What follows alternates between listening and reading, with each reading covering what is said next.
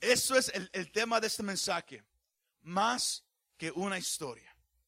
Porque cada persona que está aquí presente, a, través de su vida, ustedes han, leído historias. Algunas historias a, a nosotros nos han fascinado. Otras nos han hecho llorar.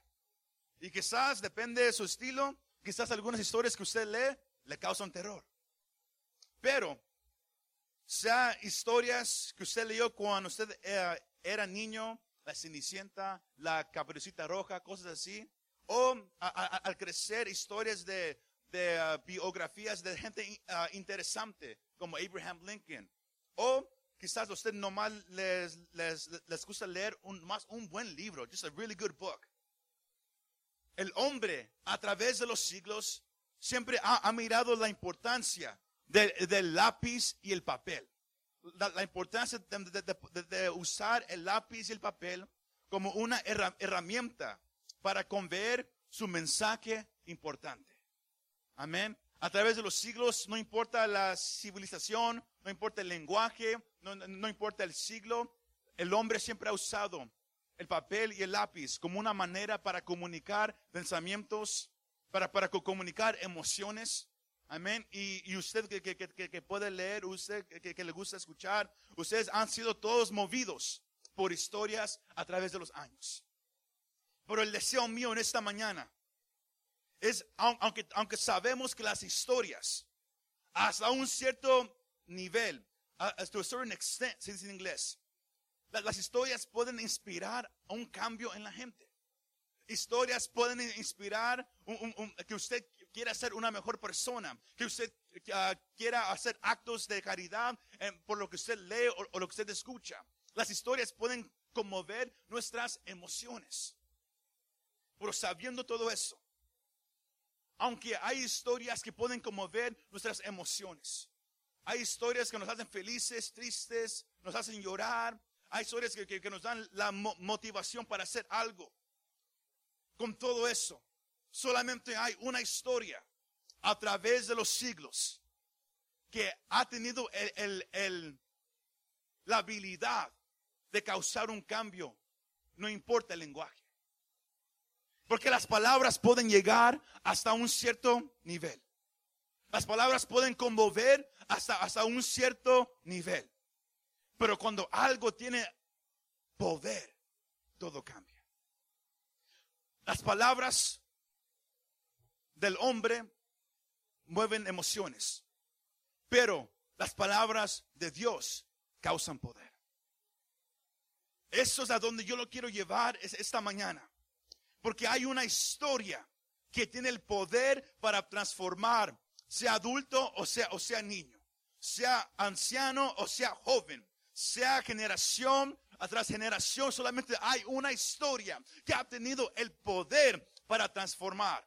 Generación tras generación, edad tras edad, lenguaje tras lenguaje. No importa si se lee en español, en inglés, en francés, en chino, no importa el lenguaje. Cuando se lee esta historia, algo empieza a suceder.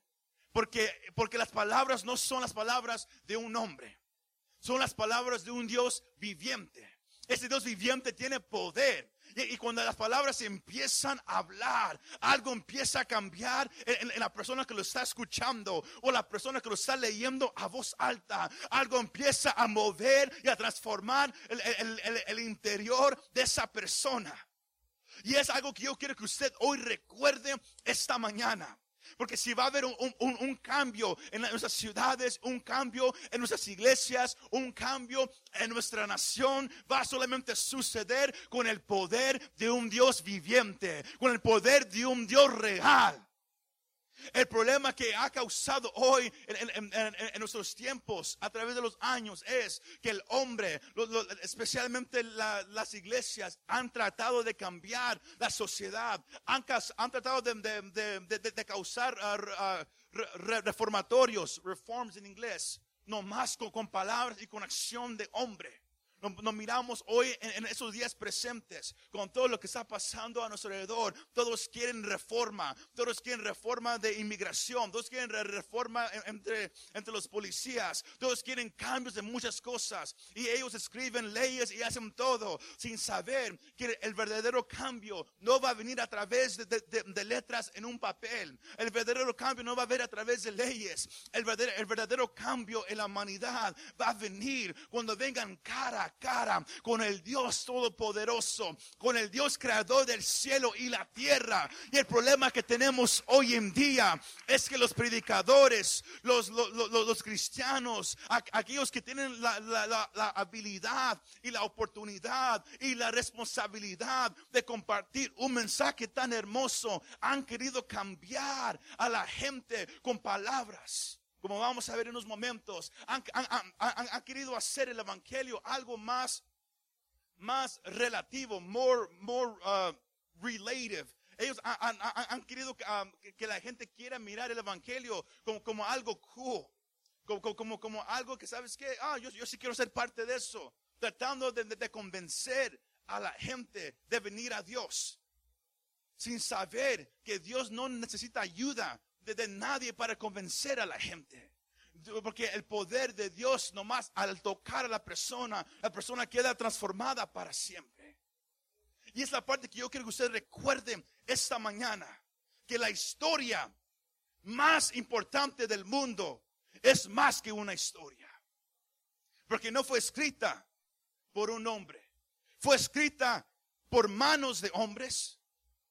Segunda de- de Timoteo 3, Pablo, él, escribe esa carta a Timoteo y, él dice que, las, escrituras, la palabra de Dios fue inspirada por Dios, significando que él habló, que Dios mismo habló. Y, cayó sobre el hombre el, Espíritu Santo y, fue, y fue él que, le dio las palabras al hombre de qué escribir. Dios, Dios habló y el hombre nomás escribió.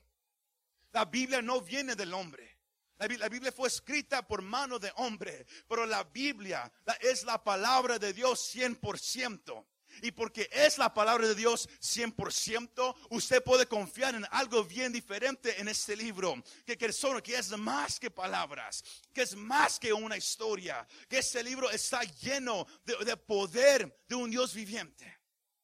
Suena como, como si me estoy repitiendo y, es- y lo estoy haciendo a propósito, porque yo quiero que usted se lo grabe en su mente, que Dios es real, que ese libro es más que una historia, que es más que palabras escritas por un hombre, porque la humanidad dice que ese libro no se puede confiar, porque los- lo escribieron hombres, y, y, sabemos si es, si es confiable, pero como hemos hablado recientemente, Dios habló las palabras de este libro. El hombre lo escribió en nuestro lenguaje para que usted y yo lo podamos entender. Pero la, diferencia es que cuando usted lo lee a voz alta, cuando, cuando usted lo escucha como en un mensaje, usted puede sentir que este libro no es como los demás. Este libro no es la, la Caperucita Roja. Este libro no es la Cenicienta. Este libro es una carta de amor de un Dios viviente hacia una humani- humanidad perdida sin Él, diciéndonos, yo te amo, yo quiero que estés conmigo por toda la eternidad y yo di mi vida por ti en una cruz. Yo quiero que usted sepa que esto es más que una historia. Porque la diferencia está en el poder y de dónde viene el poder. Recuerde, la diferencia en este libro con todos los demás libros que se han escrito a través de la humanidad es el poder en este libro. Y de dónde viene el poder. La gente a usted le puede preguntar, pero ¿cómo puedes confiar en ese libro? ¿Cómo puedes saber que ese libro es verdad? Porque yo lo he leído yo lo he hablado y yo sé lo que sucede cuando yo hablo este libro. Yo sé lo que sucede cuando yo lo leo a voz alta y, y- y yo, yo creo lo que está escrito. Las palabras no alcanzan para describir lo que sucede. Porque ese libro no es algo que, que, nomás, que nomás se enseña. Es algo que usted mismo tiene que experimentar. Y ahí está la diferencia. Porque las, las, las, las historias que el hombre escribe pueden tocar sus emociones, pueden tocar su mente intelectual, pero solamente hay, el Evangelio causa una diferencia. Y es porque es un libro real. Todo lo demás, el hombre se, lo inventó o quizás lo, lo miró de algo. Pero solamente ese libro viene de alguien más grande y más poderoso que el hombre. Dios lo habló y el hombre lo escribió. Y este libro ha causado que, que muchos a través de los siglos estén dispuestos a dar su vida por lo que han leído en este libro. Pablo dijo en Romanos capítulo 1, versículo 16, porque yo no me avergüenzo del Evangelio, porque es poder de Dios para salvación. No es una historia nomás de Dios, no es un libro nomás de Dios, es el poder de Dios para salvación. Ese libro, cuando usted lo lee, lo, lo, comparte con alguien. Ese libro puede cambiar no nomás la persona, puede cambiar una familia. Usted está hoy presente en esta mañana, en ese lugar. Usted me está mirando, escuchando, porque una vez usted escuchó sobre este libro, alguien le compartió o usted nomás lo empezó a leer y usted empezó a sentir algo que, estaba obrando en su ser, algo que empezó a obrar desde su pie hasta su cabeza hasta sus pies. Y sabe que fue es el poder de un Dios viviente. El poder de un Dios viviente. No importa qué tan raro se puede mirar, qué tan foolish eh, así dice en inglés, qué tan foolish se, puede sentir. Usted puede decir, pero no sé, como que no estoy convencido, como que no soy seguro. De eso es lo, que yo le quiero hablar hoy. Porque si hay, si hay todavía alguien presente aquí, si todavía hay alguien que me está escuchando, que no está 100% convencido en ese libro, espero que lo que ese libro dice a usted lo convenza. Porque el problema que tenemos hoy en día es que el, hombre quiere ser convencido por los demás hombres. Venimos para, que, para, para ver si el predicador, el pastor, el ministro, a ver si él me puede convencer que yo crea en Dios. A ver si él me puede convencer que yo siga a Dios. Y ese es el problema más grande que hay en las iglesias que estamos tratando de, convencer a la gente de Dios cuando Dios no necesita ayuda. La palabra habla por sí misma. ¿Cuántos dicen amén? ¿Cuántos dicen amén? En, el, en el contexto de este, del, pasaje que acabamos de leer esta mañana, estamos en 1 de Corintios 2. Si, usted uh, lo, ha leído en su casa, usted le gusta estudiar, usted sabe que Pablo escribió esta carta, estas, dos cartas a la iglesia en Corintios.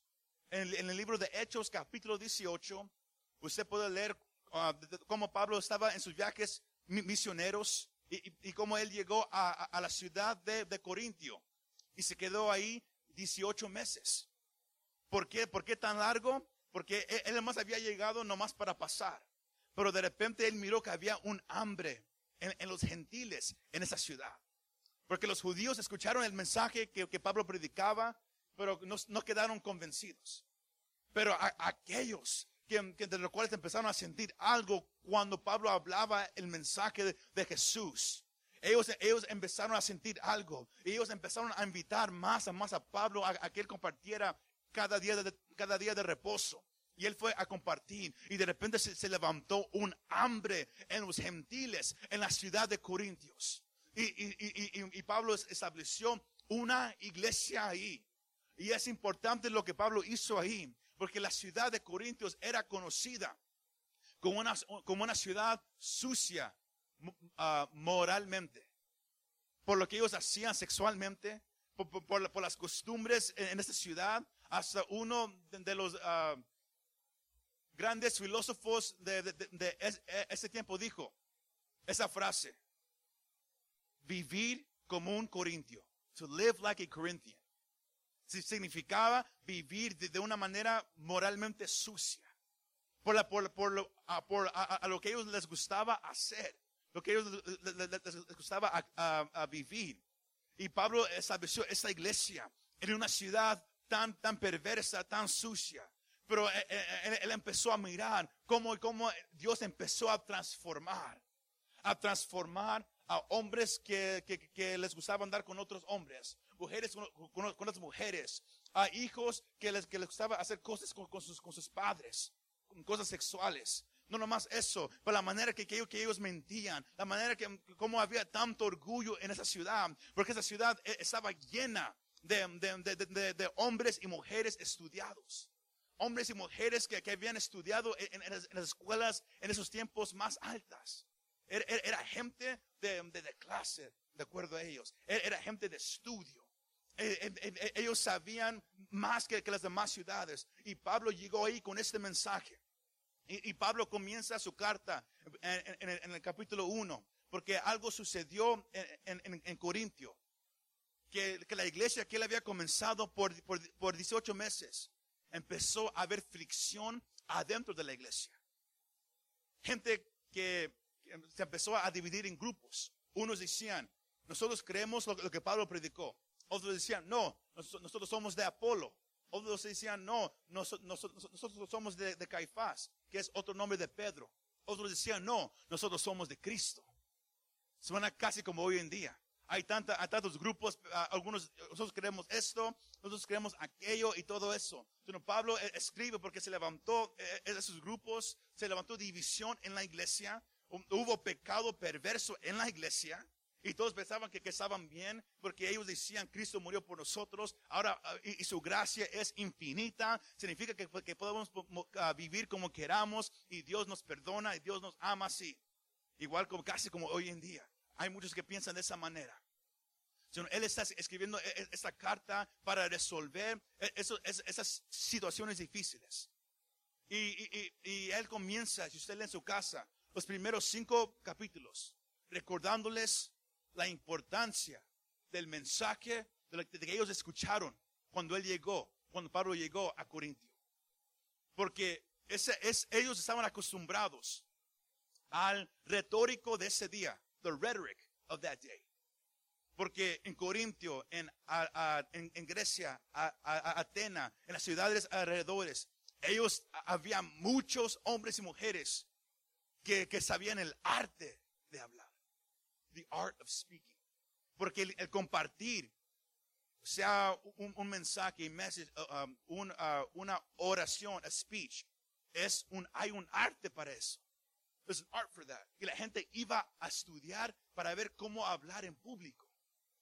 Para ver cómo mover las emociones de aquellos que estaban escuchando. Cómo tocar sus emociones. Cómo tocar su mente. Cómo hacerlos pensar. Y cómo hacerlos re- responder a, lo- que ellos estaban diciendo. Era un arte. Si no había hombres y mujeres que sabían hablar. Que cuando ellos hablaban, la gente los escuchaba. Wow. Ellos hablaban nomás y todos ahí nomás mirándolos. Todos, todos me- mesmerados de, de- de cómo esa, ese hombre, esa mujer hablaban. Y luego llega Pablo. Pablo también era estudiado. Él sabía el arte de cómo hablar en público. Pero él sabía también que esa gente estaba esperando a ver qué iba a- a este hombre a decir. A ver si ese hombre iba a mover mis emociones hoy. A ver si este hombre iba no nomás a mover mis emociones, por hacerme pensar. Porque los que han ido a la escuela saben que especialmente en esos tiempos en, en- en Grecia, en, en Roma, a todo alrededor, había muchos filósofos. A lot of philosophers. Mucha gente que, que le gustaba pensar. ¿Por qué estamos aquí? ¿Por qué existe la vida? ¿Por qué respiramos? Cosas profundas. Usted lee en su clase Hechos capítulo 17. Había un lugar, en, en- en inglés se llama Mars Hill. Había un lugar donde iban la gente nomás a pensar. Nomás a pensar en la vida. A pensar en las cosas más profundas. Y en ese lugar ha- ha- ha- habían ídolos de muchos dioses. Y también había un lugar para el Dios que no tenía nombre, que era una representación del Dios de la Biblia. Porque ellos, eh, eh, eh, la gente había escuchado que ese Dios había partido el mar rojo, que ese Dios ha- había peleado por Israel, pero nadie sabía su nombre. y habían ídolos alrededor y la gente nomás iba a pensar, ¿de verdad hay un Dios? ¿De verdad hay más a la vida? ¿Qué pasa cuando yo, cuando yo muera? Y preguntas tan profundas. Y luego Pablo va a ese lugar en Hechos 17 y él empieza a, compartirles el mensaje de la cruz. Hoy en día el mensaje de la cruz es un poco difícil de compartir. Porque nadie quiere decir cruz. Nadie quiere decir el mensaje de, la cruz. No, nobody wants to say the message of the cross. Porque suena duro. Suena feo. Suena como que, ah, yo no sé como si eso lo debemos de compartir. Y esa era eso era la misma actitud en ese tiempo. Esa gente estaba pensando, sino Pablo escribe a, los corintios, recuerden cuando yo vine hacia ustedes, que yo vine simplemente. Él dice ahí en, en 1 Corintios 2, el, versículo 1, así que, hermanos, cuando fui a vosotros para anunciaros el testimonio de Dios, escucha esto, no fui con excelencia de palabras o de sabiduría significando, yo no llegué para que ustedes, para que ustedes dijeran, wow, este sabe mucho. Yo no llegué con orgullo aquí diciendo, yo soy Pablo el apóstol, yo vine a salvarlos. No, porque había gente que, que, entraba a las ciudades, escúchenme hablar. Ellos sabían que ellos podían mover a, a la multitud. Y la gente le gustaba eso. ¿No me cree? Hoy en día es todavía exactamente lo mismo. Hay pastores que, que, a ustedes los pueden hacer llorar. Pastores que ustedes dicen, wow, me gusta cómo él predica, me gusta la, manera que él enseña, porque yo, yo, siento esto, o mi mente es que queda así cada vez que lo escucho. Así era igual en ese tiempo. Había personas que hablan increíblemente. No me malentiendan, no hay nada malo con eso. Pero a la gente nomás les gustaba escuchar a la gente que hablaba de esa manera. Solamente ellos. Y, Pablo dice, yo no llegué con excelencia de palabras ni de sabiduría.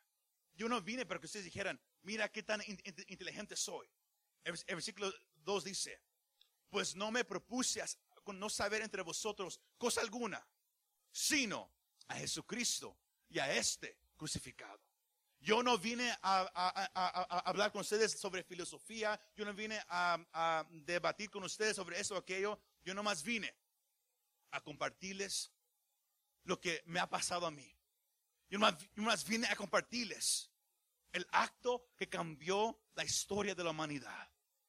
Y este acto fue Jesucristo, el Hijo de Dios, que dejó su lugar a la diestra del Padre, tomó la forma de un hombre como aprendimos hace unos días aquí en la iglesia en estudio, tomó la forma de un hombre hecho carne y sangre. Juan 1.14 dice que el verbo fue hecho carne y habitó con nosotros. The word became flesh and dwelt among us. Y él vino, se hizo carne y sangre para morir una sola vez por los pecados de la humanidad. Y Pablo dice ya, este Cristo, yo vine a predicar, este crucificado. Porque en ese tiempo nadie quería escuchar nada acerca de eso. Porque el que alguien fuera crucificado era para la gente en ese tiempo algo terrible. Algo que, ni vale mencionar. Era algo nomás feo de mirar. Hoy, hoy para nosotros, quizás nomás haya una película que, ha llegado cerca de, quizás como, como, como nuestro Señor Jesús sufrió. Pero hay muchas películas a, través de los años que han tratado de agarrar la imagen, pero no, la agarran. Porque el, que alguien fuera crucificado significaba que, era abatido, era golpeado, hasta el punto que queda deforme. Porque si hoy en día usted mira, hay, gente que, las gangas se pelean y dejan a, gente tirados en la calle casi deformados por, el odio que hay. en, ese tiempo los romanos eran conocidos por su odio, eran conocidos por, por ser duros. Por eso era que ellos llegaron a, conquistar casi, casi una buena parte del territorio en ese tiempo. Porque e, e, ellos, e, ellos, eran crueles. Y la Biblia dice que, que, nuestro Señor Jesucristo fue abatido que él fue escupido, él fue, él fue golpeado 39 veces. Hasta el, punto que, con lo que lo golpearon, se metía a su carne y le rompía pedazos de carne cada vez que le pegaban y lo jalaban así. Si no había pedazos en, el lugares, había sangre saliendo, uno nomás se puede imaginar el dolor causando. Los golpes en la cabeza y todo. Y, y no nomás eso, pero también tenían que cargar su cruz. Todo casi ya sin fuerza. Y la gente nomás mirando cómo estaban maltratando a aquellos que, iban a ser crucificados. Porque, eh, porque esa sentencia de muerte nomás se le daba a, los, a los más malos. A, la gente más mala moría de esa manera. Y Jesús sufrió de esa manera por usted y por mí. Como decíamos hace unos días, la importancia de reconocer lo que Jesús hizo por usted y por mí. De nunca tenerlo en bajo lo que Él hizo por nosotros. El pecado ante los ojos de Dios es, es algo tan grave. Y la evidencia es en la manera que murió Jesús por nosotros. Sino los corintios, nadie quería escuchar sobre esa cruz. Porque para ellos eh, eh, eh, era algo que de eso no se habla. Eso, nosotros somos educados, nosotros tenemos educación, nosotros tenemos dinero, somos gente de una cierta clase, nosotros no hablamos de esas cosas. Pero Pablo llega y dice, yo no vine con sabiduría, aunque yo la tengo. Yo no, yo no, yo no vine a, debatir, aunque yo puedo, porque él, era uno de los mejores. Yo nomás vine a predicar a Jesús y a este crucificado. Pero lo hice, dice él en, en el versículo 3. Y estuve entre vosotros con debilidad y mucho temor y temblor. Él no lo hizo con orgullo. Hoy en día hay predicadores, hay gente en las calles que les gusta evangelizar y se acercan a la gente empiezan a hablar sobre, sobre esta historia de Jesús, pero lo hacen de una manera tan orgullosa, de una manera como que yo más vine a, cumplir lo que tengo que hacer. Si, si, si lo quieres, acéptalo. Si no lo quieres, vete al infierno. Así es mucha gente hoy en día. Pero Pablo dice, no, yo vine a predicar este mensaje con debilidad y mucho temor y temblor. Porque el compartir el mensaje de la Biblia, compartir cualquier mensaje, algo simple o algo profundo, sea en, un lugar como este, sea en la calle, sea con tu amigo en el trabajo, siempre se tiene que hacer con temblor y con, y con temor, porque usted le está hablando a alguien de la historia más grande que, que, es, que, es, que la humanidad ha mirado. Y, uno nunca sabe si va a ser la, la única vez que esta persona escuche quién es Jesús y lo que Él hizo por ellos. Y es por eso que uno siempre lo tiene que hacer con temor y temblor. Porque quizás es la única oportunidad y Dios te escogió a ti, a usted, para que usted lo comparta en ese momento. Y Pablo sabía eso. Luego él dice en el versículo 4, y ni mi palabra, ni mi predicación fue con palabras persuasivas de humana sabiduría. Yo no vine cuando yo llegué a, a Corinto, dice Pablo, yo no vine a convencerlos.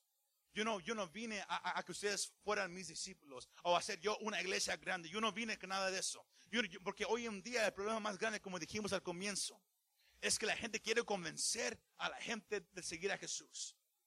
La, gente quiere forzar un cambio en la gente. La gente, a veces que, hay muchos que, tocan música de fondo para hacer a la gente llorar, llorar, llorar durante el mensaje y todo, a, través de las iglesias. pero yo, eh, yo he aprendido una cosa que cuando alguien predica nomás el evangelio, así, de puro, Dios no necesita ayuda.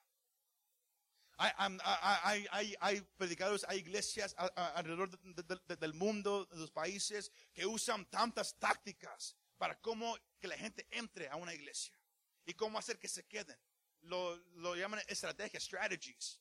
Yo, yo, yo, he mirado uh, lo que ellos dicen, cómo tenemos que, que, hacer invitaciones, cómo tenemos que hacer muchas cosas para que la gente entre. Y no hay nada malo con eso. Pero lo que, lo, que la, iglesia usa para, para que la gente entre a la iglesia es lo que va a, tener que seguir usando para que la gente se quede. Sino si usted usa eh, estrategias para que la gente entre, lo va a tener que, que seguir usando para que se quede. Pero si usted nomás usa el evangelio para que la gente entre, nomás tendrá que predicar el evangelio y la gente se queda.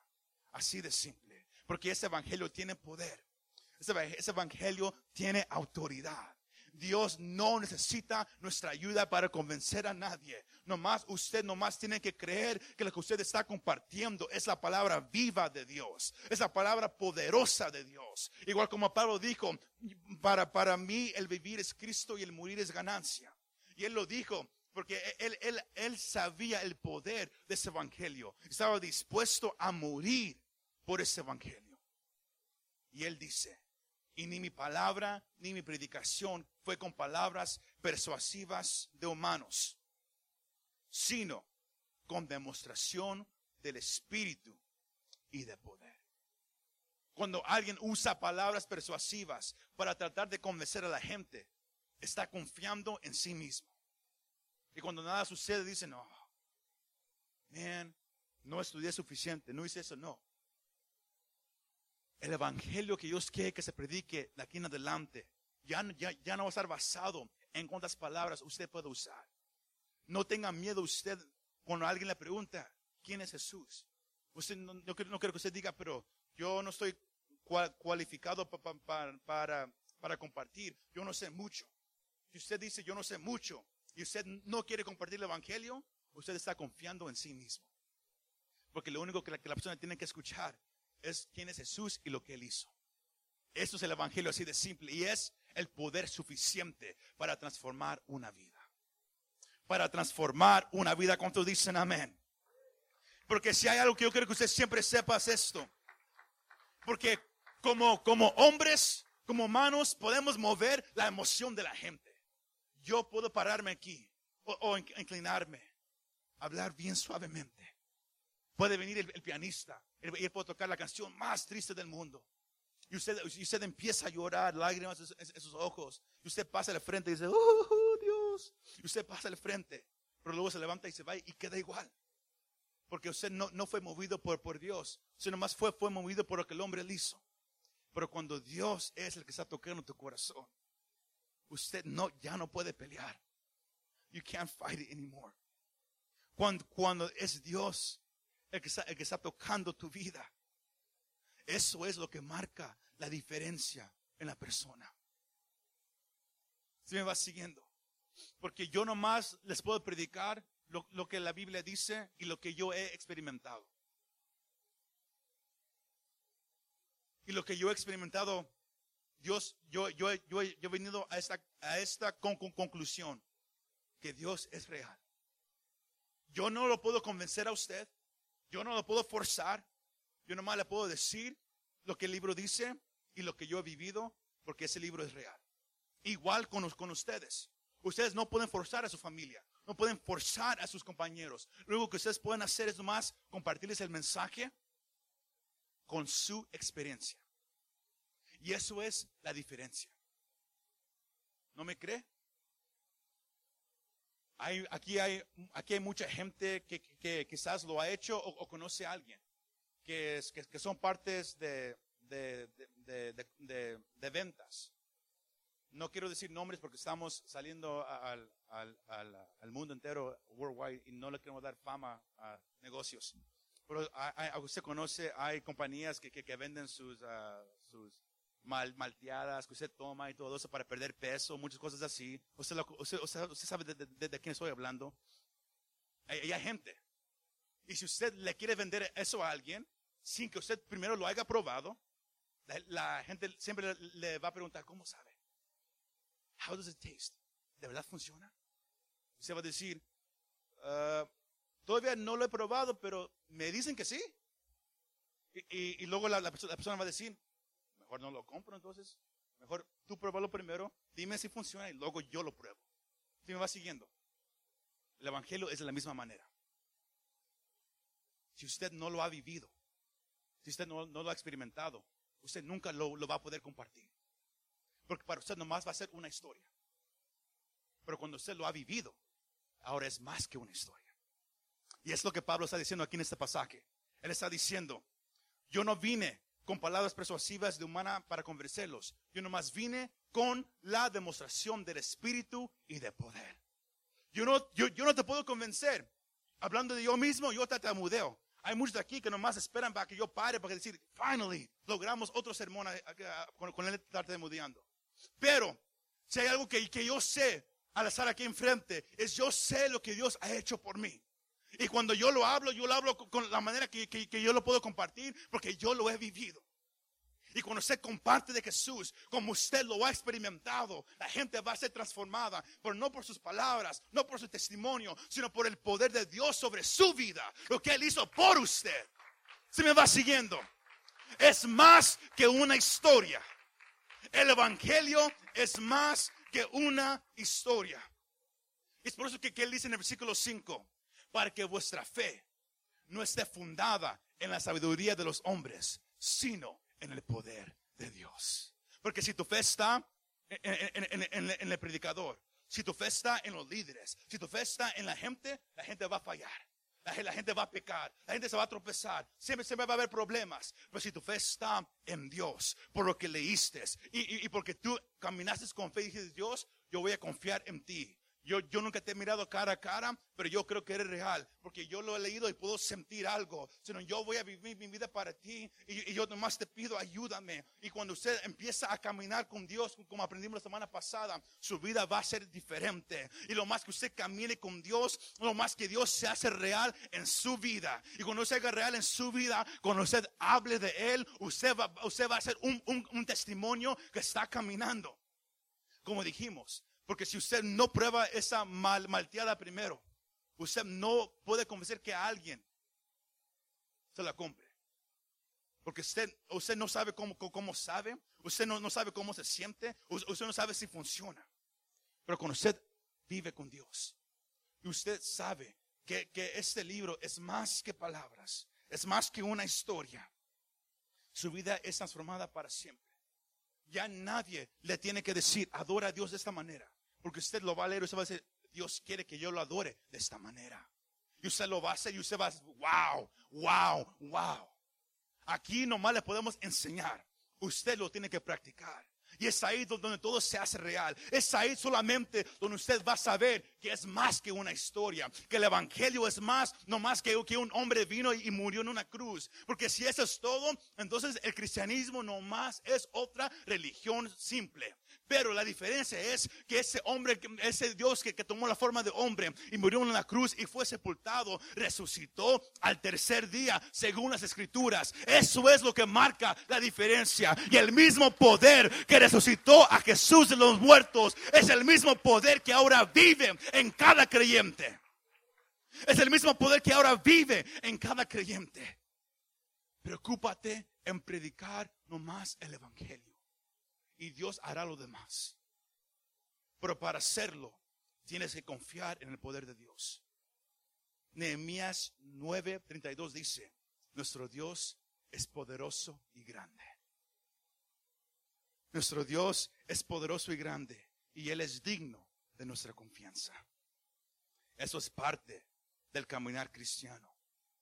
Efesios 1, 16 al 22. Efesios 3, 20 dice, lo, que yo acabo de decir, que el mismo, el mismo poder que levantó a Jesús de los muertos es el mismo poder que ahora habita en cada creyente. Y tú puedes confiar en Dios. Pero para confiar en el poder de Dios, usted tiene que, llegar a, a, este entendimiento que Él es todopoderoso. La única manera que usted va a llegar a ese entendimiento es leyendo este libro. Salmos capítulo 105 dice que, cuenta de cada milagro que Dios ha hecho. Porque este libro está lleno de milagros de, que, de Dios, lo que, lo que Dios ha hecho como testimonio de que usted puede confiar en Él. De que usted puede poner su confianza en Él. Sino pare de confiar en sí mismo. Hoy en día se predica mucho el, el mensaje de tú puedes. Tú puedes seguir adelante. You can do it. The self-help message. El evangelio de, ti mismo se llama hoy en día. Tú puedes hacerlo. Tú puedes mover la gente. Tú puedes hacer todas esas cosas. Todo viene de ti. Todo está dentro de ti. Cuando el evangelio me dice otra cosa diferente, que yo tengo que depender de Dios. Que yo no lo puedo solo. Que yo voy a fallar. Que, que, que, que, van a haber enfermedades que van a venir a mi vida, pero yo puedo confiar en Dios porque Él nunca me ha dejado. Y usted un día va a poder decir eso cuando usted empiece a caminar con Él. Porque usted puede decir, pero es que yo no tengo tan mucho que ofrecerle a Dios. lea los evangelios. Los discípulos, cuando había cinco mil personas, cuatro mil personas en, en- en dos, en dos si- situaciones diferentes, no había nada que darles de comer a la gente. Nomás llegó un niño en el libro de Juan, nomás con un poquito de pescado y un poquito de pan. Y Dios lo usó para darle de comer a, a una multitud. Lo poco que usted conoce de Dios, lo poco que, usted sabe de Dios, Dios lo puede usar para trans- transformar muchas vidas. Nomás usted tiene que saber que no es usted, que nomás es el poder de Dios, el poder de este evangelio. Zerubabel tenía, tenía que reconstruir el templo, pero usted lee en Zacarías capítulo 4, versículo 6, que el ángel se le aparece y dice, no es por tus fuerzas, no es por tu sabiduría, no es por tu carne, sino por mi espíritu, dice el Señor, por mi poder, dice el Señor. Todo lo que usted va a lograr va a ser por el poder de Dios. Es por eso que tenemos que, regresar al lugar de oración. Tenemos que, que, que- que regresar porque es ahí donde el poder de Dios empieza a invadir una persona. Primera de Corintios, capítulo 4, versículo 20. Es, es- es un versículo que, que yo creo que usted se, se- memorice en, en- en- su casa. Dice esto nomás. Porque el reino de Dios no consiste en palabras, sino en poder. Así de simple. Primera de Corintios 4:20. Porque el reino de Dios no consiste en palabras, sino en poder. El evangelio es simple. El hombre tiene que saber que por sí mismo no puede llegar a Dios. Por sí mismo no puede entrar al cielo. Jesús tuvo que morir en la cruz por nosotros. Eso es el poder de Dios. El deseo mío ha sido que este mensaje no regrese a que cuando prediquemos, cuando oremos, cuando vivamos, que dejamos que Dios empiece a mover. Que las palabras las empecemos a dejar a un lado y empecemos a dejar que Dios empiece a fluir a través de nosotros. Porque es ahí donde el poder de Dios se va a manifestar. Cuando usted y yo no- no- empecemos a caminar con Él. Cuando recordemos que este libro es más que historias. Son actos verdaderos de gente real que fue impactada por un Dios poderoso, un Dios que decidió ser parte de su vida. Usted nunca decidió ser parte de la vida de Dios. Dios decidió ser parte de nuestra vida. Y eso debe de causar alegría en nuestro corazón. Sino, el tiempo ha llegado, iglesia. El tiempo ha llegado para ya, ya no nomás hablar del Evangelio, pero caminarlo, vivirlo, porque es ahí donde el poder de Dios empieza a demostrar. Es ahí donde la gente va a ser transformada, aunque usted nomás diga una o dos palabras. Cuando usted esté caminando con Dios y usted haya, esté, esté viviendo con Él y tenga esas experiencias con Él, donde quiera que usted vaya, el poder de Dios va a empezar a moverse en su vida. Y es así, es así como la gente va a ser transformada y traída a Dios. ¿Cuántos dicen amén? Es solamente así. Y es lo que hoy en día se necesita más. Menos hablar y más demostración del poder de Dios. Pero comienza con la iglesia. Dios, no nomás te doy gracias por lo que has hecho por mí, pero ahora ayúdame a darte la oportunidad de que tú hagas conmigo lo que tú quieras hacer para que la gente sepa que tú eres real. Lo mismo que yo he experimentado, lo mismo que yo sé, yo quiero que ellos lo sepan. Si usted desea eso, póngase de pie conmigo, vamos a orar. Usted que está en casa, usted, también nos puede acompañar en esta oración. Pero si hay algo que cambia a la persona, no son palabras, no son emociones, es el poder de Dios. Es lo que cambia la persona. No hay mejor decisión en tu vida que conocer a Jesús como Señor y Salvador. Y si sientes que Él te está hablando en ese momento, si sientes que Él está ahí para tocar tu corazón, y sientes que algo te está diciendo, ven a mí, ven a mí. Es el llamado de Dios a tu vida. Y cuando tú dejes que Él toque tu vida, tu corazón, nunca, queda- nunca vas a quedar igual.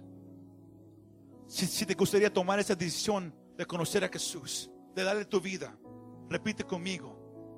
Dile Jesús, "Ah, he escuchado este mensaje y quizás por un tiempo yo pensé que la Biblia nomás era un libro de historias. No estaba seguro si era real. Pero ahora sé que hay algo que, que, sé que está tocando mi interior ahorita mismo. Y yo sé que eres tú. Y en ese momento yo, yo me quiero rendir a ti. Y yo, y yo pido, perdona mis pecados. Yo creo que tú viniste, Jesús, a morir por mí en esa cruz. Y que tú fuiste abatido, escupido en mi lugar. Yo quiero vivir para ti el resto de mi vida. Cámbiame. Ya no quiero ser igual. Ya, ya no quiero escuchar los testimonios de la gente, de lo que tú has hecho con ellos. Ahora yo quiero mi propio testimonio lo que tú quieres hacer conmigo. Gracias por amarme. Te entrego mi vida. Yo quiero vivir para ti de aquí en adelante. Tú eres todo lo que yo anhelo. Gracias Jesús por amarme. Amén. Y amén.